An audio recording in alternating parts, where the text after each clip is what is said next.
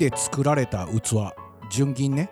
その中で国の指定の伝統工芸である東京銀器というのがあります。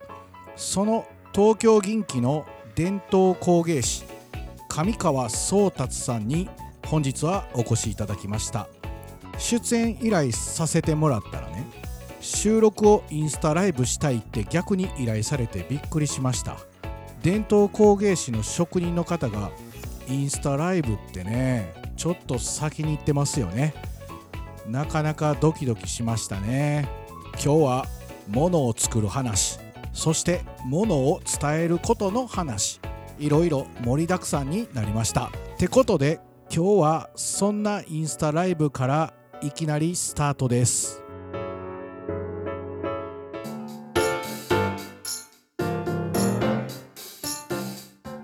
いやあれ銀ってねそんな昔の江戸かなんかでこうすぐ手に入ったんですか？北さんもナイス質問いやいやだから しかもなんかそんな銀ってすぐ手に入ったの？なんかで東京銀器っていう伝統工芸じゃないですか。いやいや東京に銀とかどっか掘ったら出てくるのみたいな そういうねことを思ってたから、はいはい、あの東京にはあの、うん。中央区の銀座って、銀座、はい。うんうん。銀座まさに銀座っていうところ、昔は銀座ってうん。あの銀の貨幣を作ってたところが銀座銀座のこそうですよね、はい、銀の小判を作ってたところが銀座、うんうん。で江戸の町には銀座と金座ってあってうんうん。で金座っていうのは今の日本銀行のところが金座。あれ銀座っていう金座です。ので後藤家って言って、はい。京都からあっちの方から、関西側の方から、はいはいはい。後藤さんだけしか作れないうんうん。のその小判っていうのは、うんうん。あの金座って言われてたところで。銀座ね、はうん。い、でまああの徳川幕府がうんうん。なった時に徳川家康が、うえっ、と各地のその銀座っていうのを廃止して江戸に限るっつって江戸だけにしたんですよ。あ江戸だけにしたと、はい、でそこから銀があの、まあ、銀座には銀がいっぱいあると。うんでまあ江戸の町人の経済力が豊かになってきて、うんあの帯戸弁とかかんざしとか、はい。はいキセルとかっていうのを作ってたところから、うんあのずっとその銀の伝統工芸品のあれほら西の方もね、うん。最初はあの豊臣秀吉が銀を使ってね、そうです、まあ、やり始めたっていうのがあるけど、はい。あれだから徳川家康になってからか、はい。もうここだけやと。江戸だけやでと。はいそうです江戸だけだよや。で金箔とか金沢の金箔って金箔っていうのはうんうん。金の小判をうんうん。薄く伸ばしてはいはいはい。金沢の方にはあまり金が出ないっていうか。だからそれうを銀座はいっぱいその銀を貨幣を作るまあ、比較的に調達しやすいけど、金沢とかは難しいから、うんそれをどんだけ薄く伸ばして豪華に見せるかっていうのは唯一成功したのが金沢。ああそうなのね。だから東京の方は江戸の人は薄くしたりしないっていうかもうそのまま。そのまんまで？そのまんまそのまんまの銀とか金とかの加工をするっていうところからその銀座金座っていうところの伝統工芸品。なるほどな。もう歴史の勉強やねここれ。もう歴史。歴史にななってから科学になってくる。歴史と科学とな。じゃあ1限目は終わりで。1限目では終わりで。はい本日のゲストは伝統工芸士上川宗達さんです。よろしくお願いしまよろすしくお願いします本日の配信はね宗達さんのインスタライブからのスクリストボイスの収録ってことでねいつもとちょっと違う感じでね始まりましたけども。えー宗達さんって僕呼んでますけども、国の指定のねはい。伝統工芸品、まあはい。東京銀器というのがあるんですけども、東京銀器の、まあ、伝統工芸士とはい。上川宗達。これ号ですよねそうですね。5ですはい。一人前になってはい。あの「そう」っていう字をいただいてこれ確かあの師匠さんたちもみんなそうってついてるんですかね。あの東京銀器の祖と言われてるのが平田家っていうので、平田家はい。うん。が9代までうん。平田家でうん。続いてたんですけれども、はいはい。その平田家の最後の方が平田宗道先生っていう方で、平田騒動はい、ほう。でその騒動の「宗」っていう字を僕のおじいちゃんがい一番弟子だったので直系で一番弟子でいただいていただいて。宗っていう字を騒動から宗章っていう名前に僕のおじいちゃんがなって、えー今僕の父親が2代目の宗章総称。はい。で僕が今上川宗達って宗達さん。はい。なる叩いてやるあの結構アーティスト的な人は俵屋壮太って。あ そっちの方に来たりそっちでね。ねレジェンドになったよね。あの伝統工芸ってなんか定義あるんですか？えー、とまず伝統工芸ってで昔からやってるっていう話になってくるんですけど、うんうん国の指定の伝統工芸品になるためにはうん。何なのかっていう風な話になってきて、うんはいはいはい。でまあ、100年以上のうん。素材を使うこと、はいはいはい。で100年以上の技を継承している。でもちろん手作りである。うんうんうん。であとはその地域にどれぐらい職人さんがいるか、もうこれを俺一人の技術っていうのは伝統工芸品にはならない地場産業としてやってるかそれがだから伝統工芸のまあ定義というかそうそうです。そういうことですよね、はい、もう僕が特許取ってこれ作ってますっていうのは伝統工芸品ではない。ならないと、はい。あーなるほどな。であとはそのそれが工芸品っていう伝統っていうとこう昔からっていう話になってくるんですけど物を作ってて昔から。でうん。あと工芸品。うんうん。で工芸品っていうのがまた面白い話なんですけうんうどん。まあ美術品とか骨董品とかうんうんうん。工芸品。その中の工芸品っていうのがあって。でその工芸品っていうのはどういったことかっていうとうん。なかなか皆さん想像がつかないっていうかんあまりパッと来ないかもしれないんですけどあ工芸品っていうのは用の美っていうふうに言ったりします。用の美ね、はいうんうんあのちゃんと実際に使えてはい技術的な実用的でありながら美術的な要素が備わっているもの。でこれれって日本の独自のものらしいんですよね。あのちょっとグレーゾーンっていうかあの白黒はっきりしない。で、デザインとあの使える実用的なものっうん。て本当に相反してるものなんでそれのどどこまでのうん。比率で作っていくかっていったところがやっぱりその人の個性になってくると思うんですけど、うんうんあの日本でいうと車とかね日本の車は燃費が良くて使いやすいけど、うん。デザイン的にフェラーリとかで見たらちょっとかっこよくないな。とかそうやねんな。これやっぱりデザインとその海外のものはやっぱりねフェラーリとかかっこいいんだけど実用的になのかどうなのかとか。そうやね。そういったものが、うん。まあ、工芸品っていうその割合の話になってくるとデザインだけ優先されてるもので使いにくいからね。使いにくいですよね。うん。でもかっこいいんですけどね。かっこいいけどね。ね僕ちょっとホームページも拝見させてもらいましたけども、はい。まあ、会社名がはい。日清貴金属さんということで、はい。お父様を筆頭にはい。お兄様とはい。お姉様と家族ではい。やっていってると。はいどうですか？やってて。えー 窮屈な時あるんですか？うん窮屈な時まああのでもものづくりをする環境としてはすごいいい環境なのかなと。まあいいところと悪いところがあると思うん生まれてカンカン言うてたんでしょ？あそうですね。もう家でずっとうちの父親が叩いてもう当たり前なん当たり前のように叩いて。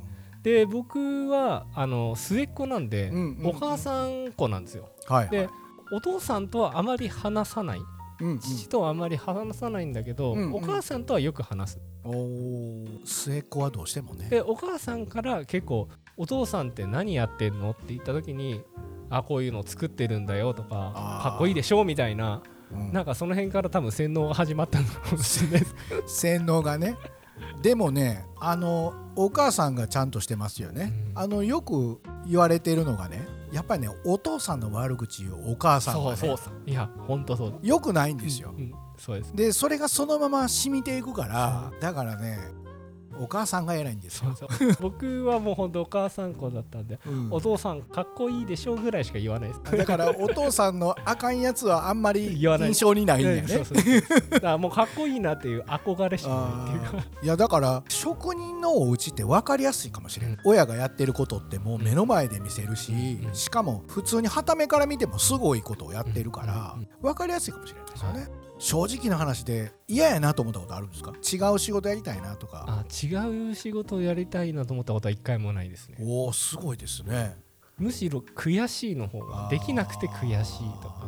20代ぐらいの頃はやっぱり自分でデザインをうんうん。20枚とか30枚とか書いて、これ作りたいんだけどって言ったら、ダメこれダメ。これダメ。これダメこれダメ。ダメばっかりやな。もうそのずっと繰り返しでなんでだよ。なんでこれいいじゃない。うんうんうんうんうん。あるね。そそういったところがやっぱり一番ね。でそれで悔しいと思って、うん。絶対こうなんて分かってもらうものを作ろうみたいな。そうなんかそういうのはあったっていうことなんですか、やっぱり20代の頃入りたてで3年目ぐらいの時にやっぱりそれ作ってみてうんうん。作れない。はいはいはい。形にならない。自分が思ってたことが形にならないんで。なあもう一番ひどかった時は悔しくて投げ投げちゃいました。いけないと思うんですけど。投げたらあかんけどね。投げたらいけないんだけどもうそれぐらい悔しかったこれ投げたら狂気になるよね。もう下にですよ。あの下にね。バーンみたいな。バーンっていうね。うん、うん、でも割れないでしょ？割れないです割れないです。へこむだけなんで、そうやね。まあ銀器と。はい。銀の器ですよね。はい。いわゆる純銀っていうか、はい。銀ですよね、はいでその銀の素材を使って器を作ってる。そういう会社ですよね、はいそ主にはだから手記とかはい。あとなんかこう急須みたいなのあったって言いましたっけ、はい。あと他銀器で有名なものって何ですか？一番まあ皆さんでしっくりくるのが僕のおじいちゃんたちがうんうん。組合で作ってたものがあって、うん。あのお相撲さんのうんうん。優勝カップ今使あってる。あ優勝カップが僕のおじいちゃんたちがその銀の職人さんたちで作ったやつが今でも優勝のトロフィーが銀？銀で、はい、あれがずっと今昔から作ったやつが使ってるっていう。いやあの失礼な話言うとねもうあんなんメッキや思ってたけど ちゃうねんね。そうです。あの大相撲のやつは大相撲のやつは銀器なはい。あのだからカップになってるやつ、はい、そうですはい。あのむっちゃでかいやつ。むっちゃでかいやつ。すごいなあれも銀。全部銀。はい、銀で作ってたのが僕のおじいちゃんが一番まあしっくりくるっていうか。ああもう銀器やね。もうそれね関西人やったら絶対なんぼって聞いてるよ。すぐなんぼって聞くからね。いや高いでしょうね。高いですね。まあ銀の素材がねうんうん。あのー今 1g で101円とかね結構ですね。結構高いのでまあ銀と金プラチナっていうのはやっぱり貴金属って言われててうんうん。貴金属って言われてるものはある程度の材料の量が決まってて。なるほどね。で、えー、とそれが腐食しないえー、と色は変わるかもしれないけどその素材はずっと残ってるっていうのが残ってると。そはい、それが貴金属ってだからそのものが価値がある。お金と同じような価値があるっていったものが貴金属っていう。なるほどね。はい。あの銀ってねはい。作る最初の時ってはい。地金って言うんですよね。地金ですね。えっ、とインゴットって延べ棒って言われてるもん。あインゴットから仕入れてきて、はでそこから加工していくとはい。で加工するのも3つあって、うん単金中金長金っていうのがあって、はいはいはいはい。で単金っていうのは、うん。僕がやってるこう叩いて作っていく叩くやつね。はい。はい。えっ、と単金のうんもう一個前はその鍛造って言われる。鍛造。あの刀を作る。あ技術。あはい。叩いて鍛えられるっていうのが鍛造で、はいはい。それを応用したのが単金っていう形を作っていく、うんうんうん。あの器だったりっていはい。う板から叩いて形を作ってるのが単金っていう、で中金っていうのは、うん。あの南部鉄器とか、うん。山形鋳物とか、うん型を作って、うん。そこに流し込んで作っていくっうん。ていったものが中金。中金。はい。うん。で長金っていうのが、うんうん。手で掘ったり掘るっていう。とか、はい、打ち出したりするっていったのが彫金っていう、なるほどその3つのの作り方がありまはいはいはいはい。でまあ3つの作り方をまあその作るものにすよって。よってはい、使い方を用途によって。はい。使い方を変えていくっていうか、はい。そういうことですよね、はい。まあ、どんなものを作るにしても一旦全部平たくするんですか？インゴットからインゴットから平たくします。一旦平たくして板状にして、はいさらにあの器の状態までに、叩いていくまあ、要するに器にしていくのに、ずーっとどんどんどんどんはい。立体的にしていくという、はい、そうするとシワになるじゃないですか、なりますよね、えー器状にしていくと。でシワを叩いてうん。なじましていく。うんうん。だから一気にやっちゃうとシワが多くなっちゃうんで割れてきちゃうんですけど、はいはい。それの微妙なラインのところをはい。何回も叩いてちょっとずつ5ミリずつ口径を縮めていくとか、うんそういう風な形で形を作っていく、うんいやだから叩いてねツルツルにするわけでしょ要は最最終的には、はいはまあめちゃめちゃ時間かかりますよね、はい。普通から言ったら、い。やーすごいですよね。いやいや今日ねちょっと商品をね持ってきてもらってるんですよ。でまあこれ後でね写真をちょっと見ていただけるようにホームページの方にもねアップしていこうと思うんですけど今日なんか音を聞かせてくれるようで、はい。叩いてる音ちょっとじゃあ叩いてみましょうか、えーと、うん。形を作るのはさすがにここで作るのが難しいんで難しいから。あのこの模様を入れている叩く模様を入れているところをちょっと叩いてみよう。と、これ模様っていうのがね土目っていうんですか？はい。なんか鱗みたいなね、はい。そういう模様ですよね、はい。これをだから一個一個叩いてつけていくっていうことですか、はい、はい。はいちょっと音で。思ったより高い音ならないんですよね。もっとキンキン言う思ったけど。この中に松ヤニが入ってるんですよ。あ中に松ヤニが入ってんの？松ヤニが入ってる、はいはいはい。で今固めたものが入ってるんでうん。その音が入ってます。ああそういうことか。だから中空空洞じゃないってことね。空洞じゃないです、はいはいそういうことね。割となんか石とかを叩いてるみたいやもんな。いやありがとうございます。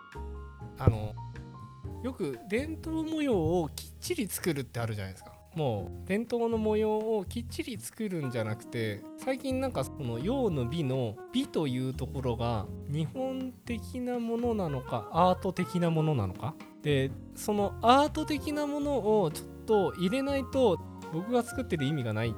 じゃないかなっていうのなんかきっちり作りすぎちゃうとなんか最近思ってて。あのね伝統工芸って難しいとこあるなと思うんですよ、はい伝統技術伝えようと思うと伝統的ないわゆるクラシカルなっていう作り方とかうん。デザインとかっていうのじゃないうん。と伝統工芸品じゃないんじゃないかみたいなのがあるんですよね。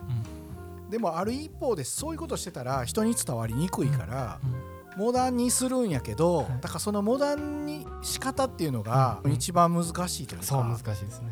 でやっぱりその公共元気には技のうん。こういった形でこういう技法を使ってください、うん。こういう風な形にした時にこういう風な作り方をしましょうねっていうルールがあるのでそのルールを守っていればうん。別に伝統模様をこう作りなさいっていうのは東京銀器はないんですよ。ないんですか。はい、なんであの時代に合わせて変えられる？うんうん。昔のものは昔のものであっていいし、残す省はいく加えるっていう、うん。よく僕の結構尊敬してる人が伝統工芸っはい。てそういう風なものがあるよねっていう風なことだったり、残すっていうのはやっぱり残す、はいはいはい。ちゃんとその伝統的なものは残す、で加えるっていうのはそのものに僕は進化だと思ってて、うんうんうんうん伝統と革新のうんうん。革新とかではなくて、うんうん僕進化だと思ってて伝統工芸ってなんかなんていうんですか先祖がうん。作ってきた原石をうん。一番最初に生み出した人がいてはいはい。でそれを次の人にうん。バトンタッチする、うんでそのバトンタッチした人はうん。その技術そのものをちゃんと習得する、はいはい。でまたさらに磨き上げて次の人に渡す、うんうんでそういうものだとそれの繰り返しだと思うんですよ、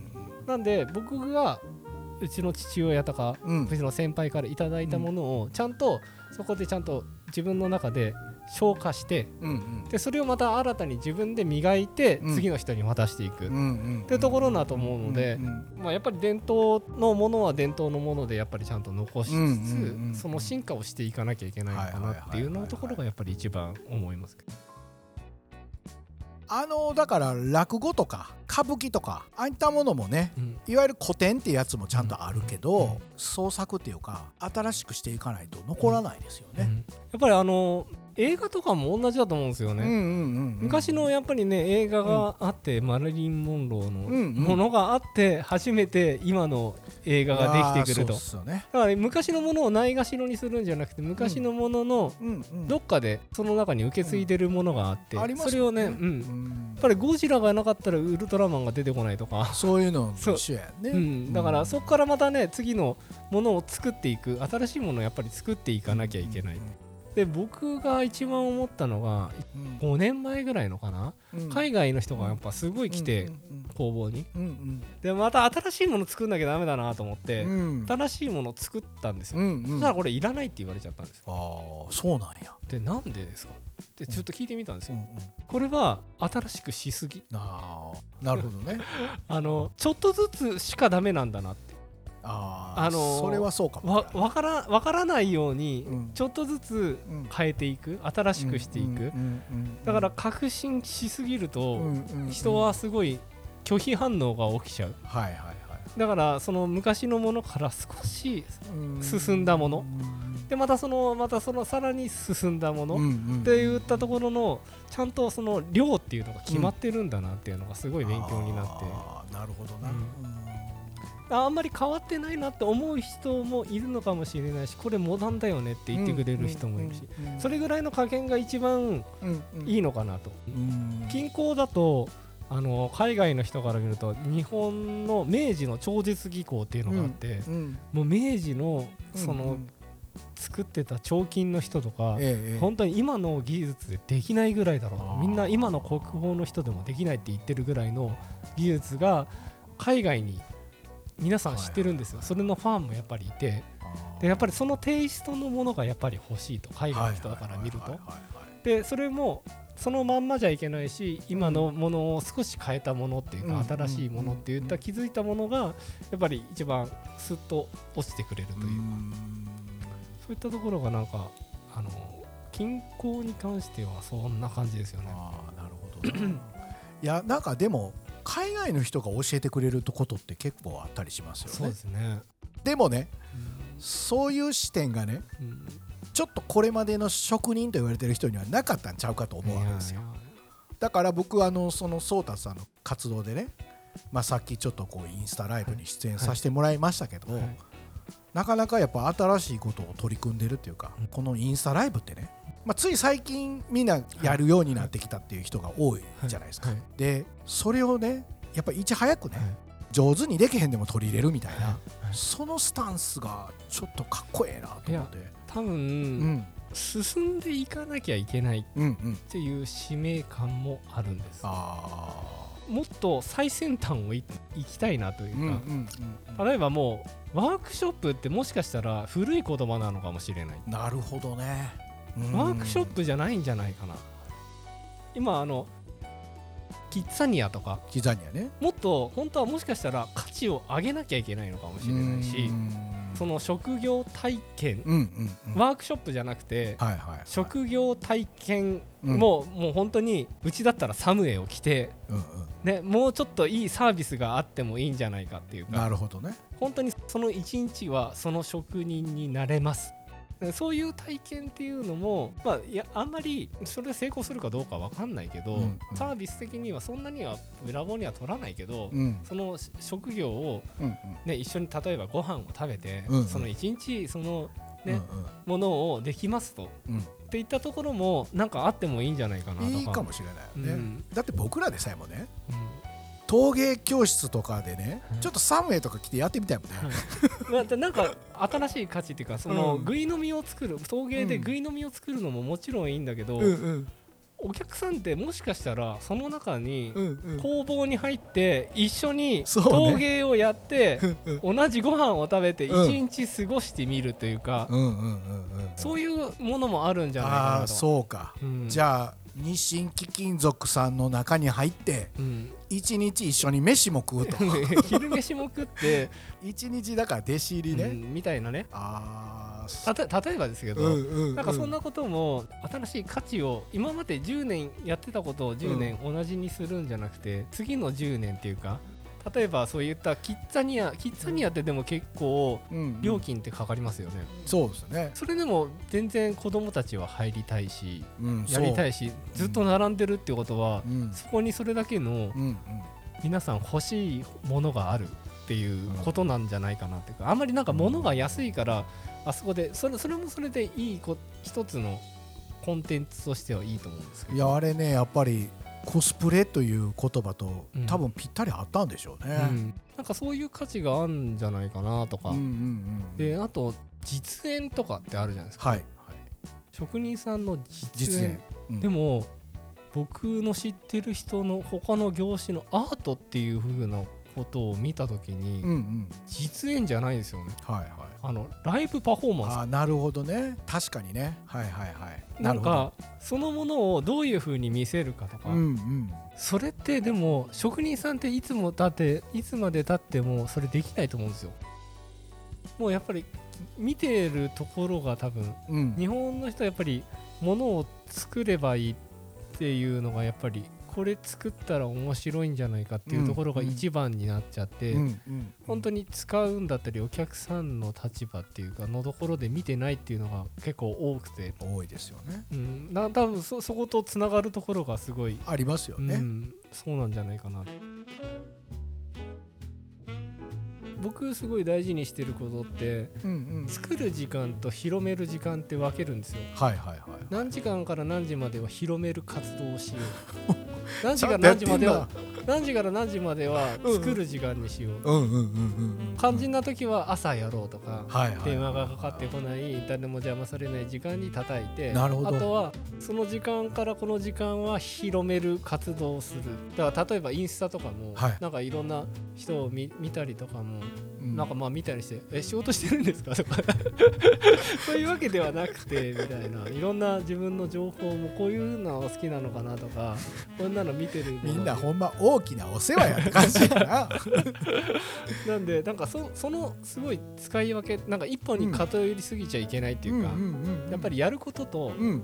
広めることっていうか進化させることっていうか自分の中に、違うもんね、うん。うん。なんかそのなんかその時間の使い配分っていうか、はいはいはい。作ってるだけじゃダメだし、うん。広めてるだけだと生きていけないし、そうだよね、うん。あその時間配分っていうのがすごい大事だな。大事ですよね、いやだからあのインスタのフォロワーもあ。めっちゃ多いじゃないですか。いやこれは努力ですよ。まあでもね伝統工芸品っていうとやっぱり誰もがちょっとね敷居が高く感じるじゃないですかだからやっぱそういうとこを伝えていかないといけませんよね。やっぱりいいなと思うのはねやっぱり魅力的だなと思うものがやっぱりあると思うんですよ。うん伝統工芸品って。うんうんすごいいいなこれいいなかっこいいな。じゃあ欲しいかって言ったらそうじゃない。そうなんですよね。だからそこをどう埋めていくかっていうか、うんうん。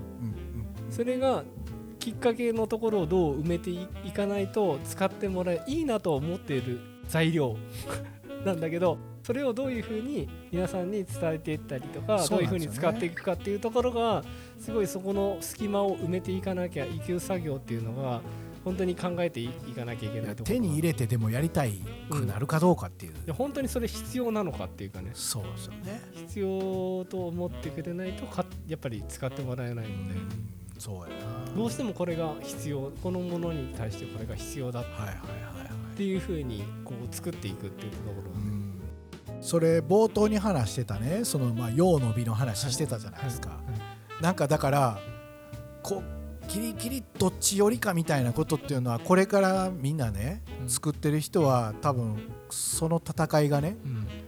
無駄やねんなっていうことも必要やし機能的やないうことも必要やけどそのギリギリのとこがどっち寄りなのかみたいなだから別に銀の器じゃなくても美味しく飲めるよって言ってしまえばせやけど、銀の器で飲んでみたいねんっていうそれがねそう大事ですよね。だからなんか最近なんか一番職人とかうん、大事なのって愛愛されたもん勝ちっていうか。そやな。技術がうまいとかうん、あると思うんですよ。やっぱり絵とかも技術がすっごい写実的に描いてるなって言っても、はい。心がやっぱり動かないしそうですよね。そのものの人に対してどれだけこう愛されるかって品物もそうだし、人もそうだし、うんね、その人たちがどう愛してくれるかはい自分のものだったり自分だったりっていうところがすごい大事なのかなって、そうやな。うん心動く動かんな。確かに。それはあるな。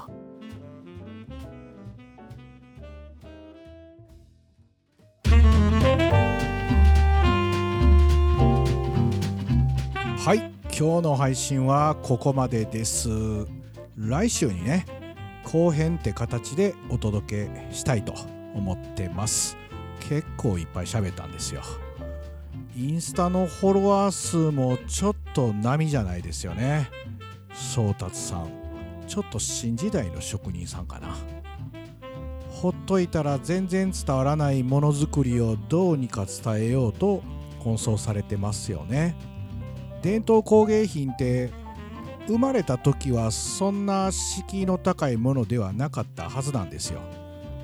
手間暇かけなくてもそこそこのものがいっぱい溢れたからそういった伝統工芸品が現代に受け継がれてねお高くなっていったっていう側面がねありますね。